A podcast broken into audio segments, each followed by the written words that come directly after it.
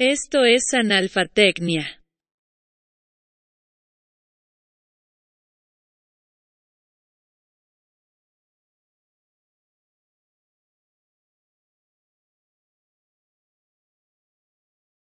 En este episodio de Analfatecnia te cuento la idea de hacer un podcast. Lo principal es comenzar. Con las ganas de comenzar conseguí una laptop. Tenía desde hace tiempo un equipo modesto para grabar y un micrófono de condensador. Como no acostumbro comprar software, prefiero usar Linux y repositorios gratuitos. No tengo nada en contra de pagar servicios o contratar a terceros, es solo una manera de hacer las cosas desde cero. Buscando ideas y temas para podcastear, pensé que una buena idea para hacer un podcast es hablar sobre hacer un podcast.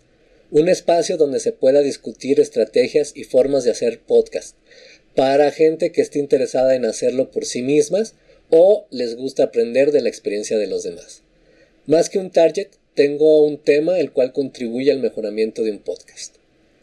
El término analfatecnia vino después de encontrar un documento gratuito y editado por la UNESCO para establecer radios comunitarias con conocimientos y aparatos mínimos. Al final les comento el nombre del documento y dónde pueden encontrarlo. Por este episodio te comento que esta aventura comienza con el equipo que conseguí para lograrlo. La laptop. Es una Netbook Sony Vaio BPCM 120AL de 1.83 GHz de velocidad, 2 GB de memoria RAM y un disco duro original de 270 en la versión que consigues y la que se vendía, porque esta notebook ya está descontinuada. Lo único que hice fue cambiarle a un disco de estado sólido de 270 GB. Originalmente viene con un disco mecánico de 320. No se le puede agregar más memoria RAM. Este procesador de la familia Atom tiene tres puertos USB tipo 2, que son útiles para conectar múltiples dispositivos.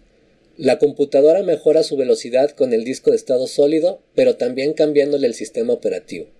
Está diseñada para correr con Windows 7, pero después de algunas hazañas técnicas que en los próximos episodios les iremos contando, puede ser implementado en otros equipos.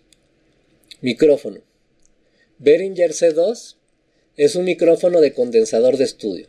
Estos los venden por par con un estuche acolchado.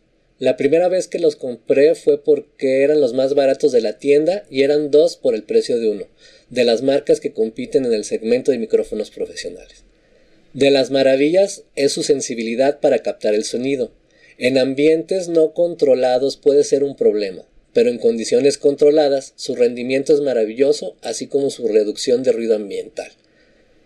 Euforia UMC22 de Behringer que es una unidad de captación de audio de alta fidelidad, de bajo costo y un excelente rendimiento. En este caso, esta unidad me permite tener dos entradas de audio monoaurales que puedo grabar por separado en cualquier software. Es un plug and play y es casi la más pequeña de la familia, pero no se dejen engañar por su apariencia. Realmente es una interfaz de audio que vale la pena tener para este tipo de proyectos o cualquier otro que comience a requerir captación de audio de manera profesional. Para grabar, uso un software que se llama Audacity, el cual es libre. Me permite grabar audio de manera digital en diferentes formatos. Junto con Audacity uso otro software llamado Jack, que es una interfaz virtual para manejar las conexiones de audio con los programas. Más adelante les platicaré de qué va este tipo de programas, que también hay para otros sistemas operativos como Mac y Windows. Si eres un podcaster consumado, si llevas tiempo o eres aficionado como nosotros, escríbenos en nuestras redes sociales qué hardware usas y si es posible, comparte tu configuración con la comunidad que sufre de analfatecnia a ayudarle a superar su condición. Pues por este episodio aquí le vamos a dejar. No olvides seguirnos en nuestras redes sociales y darnos like. Si te gusta el material, compártelo y difúndelo. Recuerda, si sufres de analfatecnia, este podcast de audio y tecnología es la solución.